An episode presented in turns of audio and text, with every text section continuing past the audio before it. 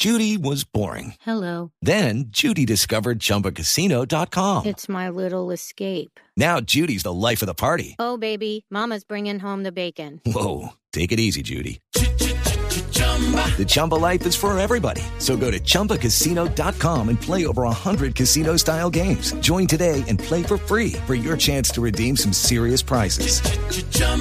ChumbaCasino.com. No purchase necessary. Void where prohibited by law. 18 plus terms and conditions apply. See website for details. Hablamos ahora de política y hoy domingo la idea es tratar de poner en blanco y negro lo que ha ocurrido en el curso de esta semana. La gran noticia de la política, el hundimiento eh, de la reforma política, una que planteaba cambios a las costumbres y a las maneras como se eligen a los miembros del Congreso de la República, temas que tienen que ver en la conformación de partidos, temas o asuntos que atañen a la posibilidad de que senadores puedan utilizar, así como ministros, lo que llaman la puerta giratoria para pasar del Ejecutivo al Legislativo y viceversa. Don Gabriel Cifuentes, del equipo de Noticias Caracol, analista también eh, de esta casa. Don Gabriel, un gusto saludarlo hoy domingo. Director, feliz domingo para usted, para toda la audiencia de sala de prensa. Bueno, hoy domingo más reposado después de ver a Roy Barrera romper la, la, reforma que fue magistral, la primera página del espectador, cuando la pone hecha trizas. Eh, ¿Qué tan, tan trizas está hoy? ¿Qué tan está, qué tan resquebrajado queda el plan del gobierno para sacar adelante sus reformas? Porque si bien esta no es de la, era de las más importantes comparado con la pensional, con la laboral, con la de salud, pero es que se le está quemando uno de los primeros grandes proyectos en el, en, el Congreso. Sí, eh, director, es cierto que esta, esta, esta reforma política puede tener un efecto dominó frente al resto de la agenda legislativa del gobierno, pero recuerde usted que el gobierno tampoco fue muy insistente eh, dentro de las prioridades de su agenda legislativa de darle un impulso a esta reforma que desde el día uno eh, fue objeto de muchas eh, y muchas críticas. Entonces yo creo que lo que sí se puede ver, director, es cómo se ve afectada la confianza eh, y las relaciones dentro de los mismos partidos de gobierno y si eso puede, digamos, elevar el tono de las discusiones y afectar también esa coalición que va a necesitar estar muy unida para pasar ese paquete social que sí hace parte de las prioridades indiscutibles del gobierno. Del sí, y ahí viene un punto clave eh, en, en, esa medida de aceite de esta coalición del gobierno y esa posibilidad de que, de que pueda aceitar su maquinaria, como lo hacen todos los gobiernos, para sacar adelante sus, sus iniciativas más importantes o las que más les interesan, pues es que el viernes... Eh, terminando la semana, el presidente del Senado, Roy Barreras, ya no la emprendió contra los ministros, sino contra el presidente directamente. Y dijo, mire, el presidente eh, está cometiendo errores en la manera en cómo está sacando adelante esta agenda.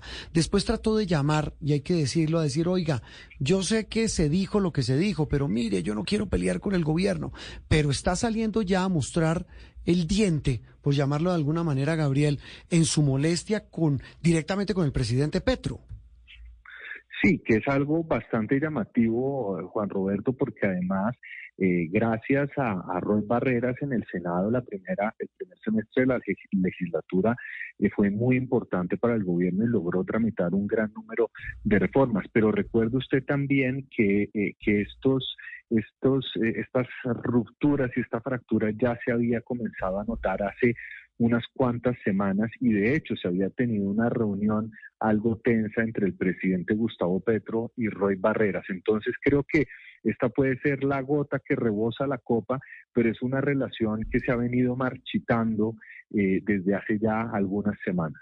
Sí, y en ese marchitamiento porque claro, eh, Roy Barreras está armando toda la parte, eh, está armando un partido con antiguos eh, colegas del gobierno Santos, eh, compañeros de esa administración, pero más allá de que está armando toda la parte, eh, ¿qué tanto puede resquebrajar a esa coalición, digamos, todo esto que está empezando a decir Roy Barreras? Pues yo creo, director, que, que, que en una gran medida porque recuerde usted también que ha habido choques muy intensos al interior del pacto histórico entre Roy Barreras y Gustavo Bolívar, lo cual es el resultado de un partido demasiado heterogéneo que giraba alrededor de la figura del presidente y cuando ya comienzan a avecinarse unas crisis profundas, cuando ya comenzamos a ver que esas promesas para cumplirse van a tardar un poco más de tiempo, que los otros partidos comienzan también a, ejercer una serie de presiones, pues inevitablemente un partido nuevo con figuras tan disímiles y de orígenes políticos tan distintos, pues comienza también a reventarse por dentro. Ahora, eh, no creo que yo creo que todavía hoy en día el gobierno mantiene unas sólidas mayorías en el Congreso, pero sin lugar a dudas ya comienza a anunciarse de manera prematura, si se quiere, eh, eh, esa, esa luna de miel ya se va a acabar muy pronto y si el gobierno no tramita con el acelerador puesto a fondo este semestre esas reformas que son nucleares dentro de su proyecto de gobierno, eh, no va a tener esa oportunidad el próximo semestre ni en los próximos años. Así que creo que ese afán y esas rupturas internas por la naturaleza heterogénea del pacto histórico está poniendo al gobierno en muchos aprietos. Sí, y en ese sentido, la que viene, bueno, está, estamos hablando, hemos hablado todas estas semanas de los proyectos de reforma pensional, reforma laboral, pero la que tanta roncha, tanta ampolla levantó y, en, y la que en apariencia había logrado como tener un rumbo era la de salud, pero es que vemos ya al Partido Liberal, eh, como sacándole el cuerpo, por no decirlo de otra manera más coloquial y un poquito más vulgar, pero ya sabemos cómo, a la reforma a la salud. Lo mismo el Partido Conservador. Estamos hablando de una reforma que, que pareciera no tener, es que ni siquiera han presentado ponencia, Gabriel, y el tiempo se empieza a agotar. Eh, el, el gobierno pareciera no tener ese margen tan grande de maniobra en, en el manejo de la agenda legislativa y sobre todo estas reformas tan gruesas. Sí, e, e, es totalmente cierto, director, y yo le sumaría una cosa, y es que las seis semanas de las extras que no fueron, digamos, provechosas en términos de, de, expedición de normas y demás, uno hubiera esperado que hubieran servido para que en todas esas audiencias y espacios se lograra consolidar esa ponencia última del, del, del gobierno. El problema, Juan Roberto, va a ser muy interesante porque ahora sí hay que sacar la calculadora política y hacer aritmética en el Congreso, es si ese mismo bloque de conservadores liberales y la U, que fue el que puso esas líneas rojas y puso contra las pérdidas la reforma a la salud, se va a mantener también en la pensional y en la laboral, porque el gobierno sabe que con dos de esos tres partidos tiene mayorías. Entonces, si se mantiene ese bloque, como se mantuvo en el de la salud, también en la pensional y también en la laboral, está en jaque mate el paquete social del, presidente Gustavo. Sí, y ese jaque mate ahí sí que es, esa derrumbe de piezas sería complejo.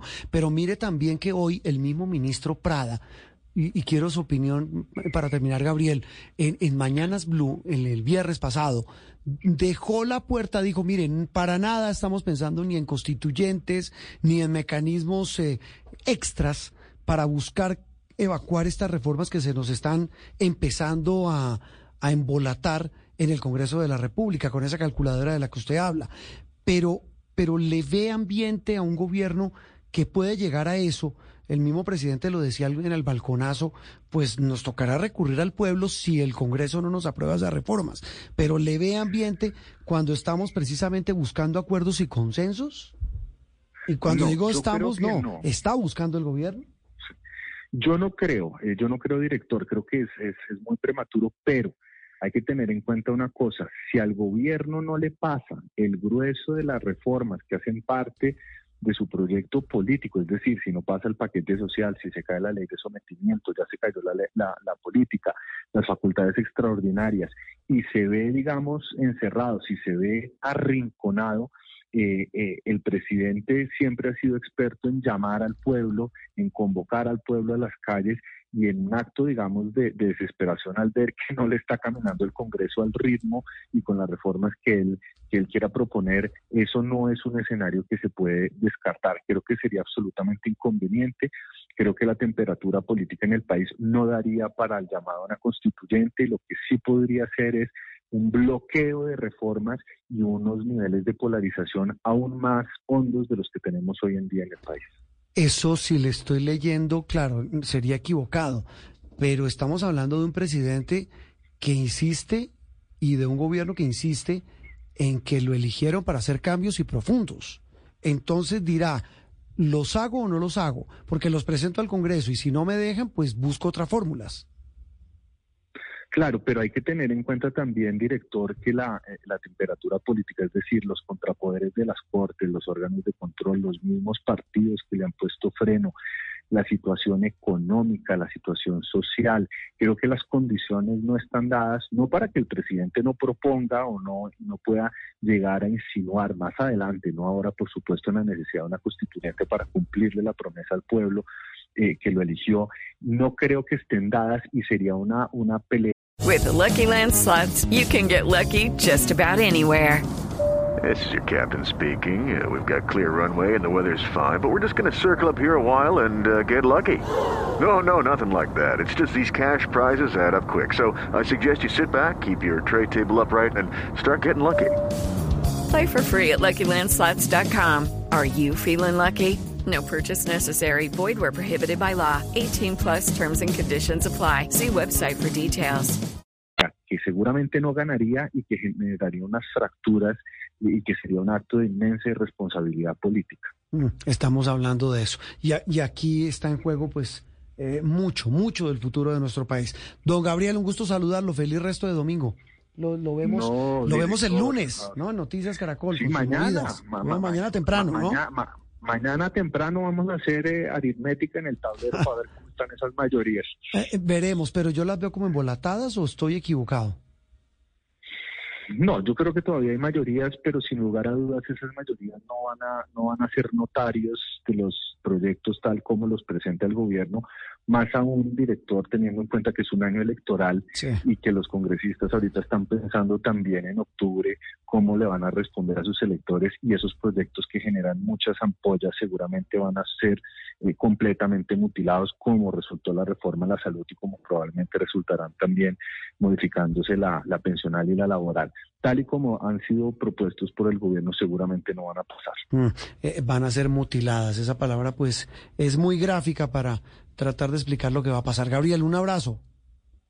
Ah, Un abrazo para usted también, feliz domingo y un saludo a toda la audiencia de Sala de Prensa.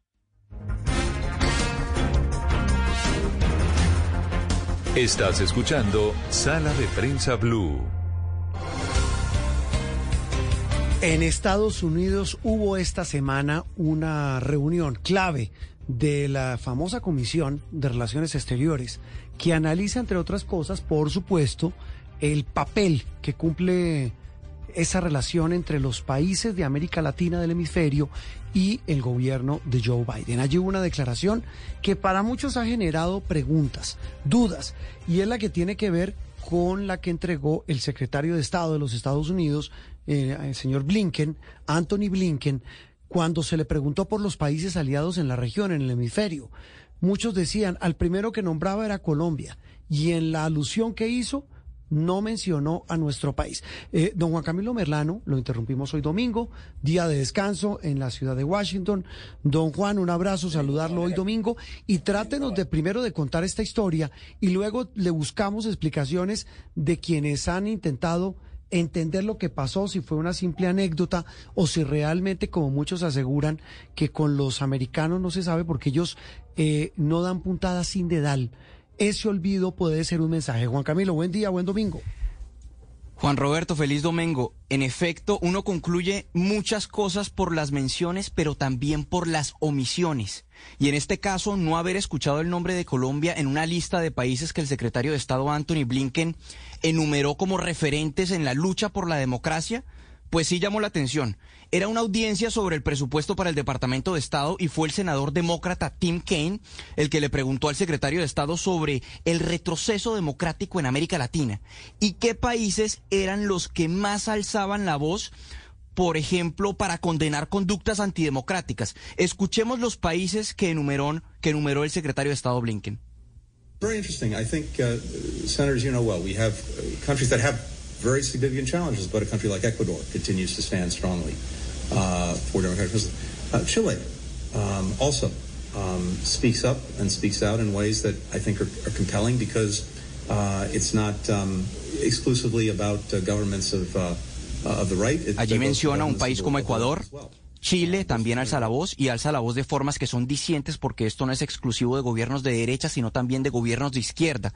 Costa Rica menciona el secretario de Estado Anthony Blinken, allí escuchábamos, dice que Ecuador en efecto enfrenta problemas. Ahora, es cierto que en medio de los afanes de responder una pregunta y teniendo en cuenta que el mismo Kane interrumpió a Blinken cuando estaba enumerando a los países, por ahí pudo haber omitido eh, sin intención el nombre de Colombia. Pero lo que sí es claro es que no fuimos mencionados y uno podría decir, bueno, quizás no tenía a nuestro país presente, pero faltando tan solo pocos días para el diálogo de alto nivel que al que vienen cinco ministros, el comisionado de paz, alrededor de 60 funcionarios van a participar y en el que el mismo Blinken va a participar, es como raro decir que no tenía presente el nombre de Colombia.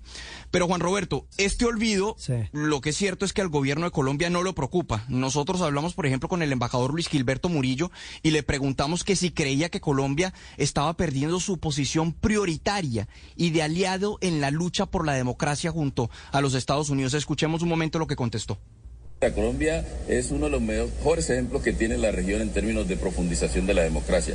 Y prueba de ello es que el presidente Petro recibió una invitación especial del presidente Biden a la cumbre de las democracias y va a participar Primero con un discurso en esa cumbre, pero también en un panel. Que esa cumbre de la democracia, Juan Roberto, será el día jueves y el día viernes será una cumbre virtual donde participan varios países, hay que decirlo. Pero también hemos consultado con varias voces aquí en Washington, ex embajadores. ¿Qué dicen los expertos? Consultamos por un lado con el ex embajador de Colombia, de Estados Unidos en Colombia, Kevin Whitaker, quien nos dijo que hay muchos mensajes que ha venido eh, impulsando no solamente o dando no solamente el presidente Gustavo Petro, sino también altos funcionarios de su gobierno, particularmente sobre regímenes que Washington no considera como democracias, caso particular Venezuela y Cuba, y que esos mensajes no están siendo bien interpretados aquí en Washington. Mm. La misma postura tiene el director del programa de veeduría en defensa de Wola, Adam Isaacson, quien dice que es claro que Estados Unidos, si bien Petro ha sido crítico, por ejemplo, de violaciones de derechos humanos en países como el Salvador o Nicaragua, al ver que han tenido posiciones, digámoslo, amigables con el régimen de Nicolás Maduro y con Cuba, incluso con reuniones de altos funcionarios en ambos países, esto genera un poco de inquietud aquí en la Casa Blanca y en el Departamento de Estado y naturalmente también en, el Congreso, Juan Roberto. Mm, sí, son uno entiende que pues la diplomacia tiene muchas maneras de pronunciarse. Me encantó esa frase suya, que los eh, las menciones son igual de, de ruidosas que las, omisiones. Y ahí hay un tema importante y un fantasma del que ya muchos que, que no son muy amigos de la administración Petro, incluso allá en Washington, Juan Camilo, empiezan ya a hablar de un fantasma que no nos rondaba hace años, que es el de la famosa desertificación, ¿se acuerda? Sí, sí, es eh, el famoso fantasma. E, e, esa decisión, Juan Roberto, se toma alrededor del mes de septiembre, mes de agosto, y, y, naturalmente el proceso de certificación, esto lo que le da a un país es, por ejemplo, un país que es certificado en la lucha antinarcóticos puede tener mayores beneficios en, materia de destinación de recursos. Es clave porque Colombia es el principal eh, país en la región que recibe ayuda en la lucha antinarcóticos por parte de los Estados Unidos. Eh, la desertificación, pero no solamente es en materia de recursos, sino que también sería un golpe político muy grave. Esto no se presenta desde el gobierno de, de Samper. entonces, exacto, entonces sería realmente dramático. Y también ¿Por qué se dice que podría, que, que, por lo menos este fantasma está rondando de nuevo? Pues porque hay dos criterios fundamentales eh, eh, en lo que tiene que ver con el proceso de desertificación. El primero es poder comprobar que se está ejerciendo una lucha activa en, en, en, el control de cultivos ilícitos, interdicción, cultivos ilícitos. Y lo que es bien sabido, o lo que ya se ha visto en Colombia, por ejemplo, en el mes de enero, con cero hectáreas de hoja de coca erradicadas, y los anuncios del presidente Gustavo Petro es que hay un cambio en materia de erradicación y se quiere priorizar la sustitución voluntaria de cultivos. Estados Unidos no cree que Colombia esté preparado. Y por el otro lado, los cambios a la extradición, porque para los Estados Unidos el componente de cooperación judicial y traer a los narcotraficantes, a los narcotraficantes a que respondan aquí es, fundamental. Sí. sí. tal vez una cosa final chiquitica, eh, Juan, para dejarlo ir a descansar y nosotros ir a la pausa. ¿Ha, calado, hay alguna reacción, ha generado algún tipo de, de reacción en Washington lo que dijo el embajador colombiano en México, eh, pues sugiriéndole al gobierno de Andrés Manuel López Obrador que por qué no negocia con los narcos? No, todavía no, no, hay, no hay una reacción frente a eso, pero uno teniendo en cuenta los pronunciamientos que ya hemos visto durante esta semana que pasó Juan Roberto, es que ya hay posiciones en el Departamento de Estado del secretario de Estado Anthony Blinken de ejercer mayor presión en contra de las organizaciones criminales, particularmente los carteles. ¿Por qué? Porque por primera vez el secretario de Estado Blinken dijo que consideraría designar a estas organizaciones como eh, grupos terroristas, mm. lo cual generaría, pues obviamente es una cuestión simbólica, pero también se descartaría cualquier tipo de, por lo menos de, de consideración frente a lo que fue la declaración del embajador de Colombia en México de una posibilidad de, de, abrir una negociación con estos grupos criminales. No lo quiero meter en apuros, pero me quedan tres segundos para un titular. Deme un titular de la visita del embajador de Colombia a Venezuela, Armando Benedetti, a Washington la semana pasada, cuando se supone que iba a tener reuniones de altísimo nivel. Un titular. Un titular, pongámosle Colombia, omisión u olvido. ¿Nos olvidaron o, o estamos ahí en, en, en, un proceso donde simplemente nos omiten como para hacer, tratar de que escuchemos que algo está pasando? Algo está pasando. Okay, round two. Name something that's not boring. A laundry? Ooh, a book club. Computer solitaire, huh? Ah, oh, sorry, we were looking for Chumba Casino.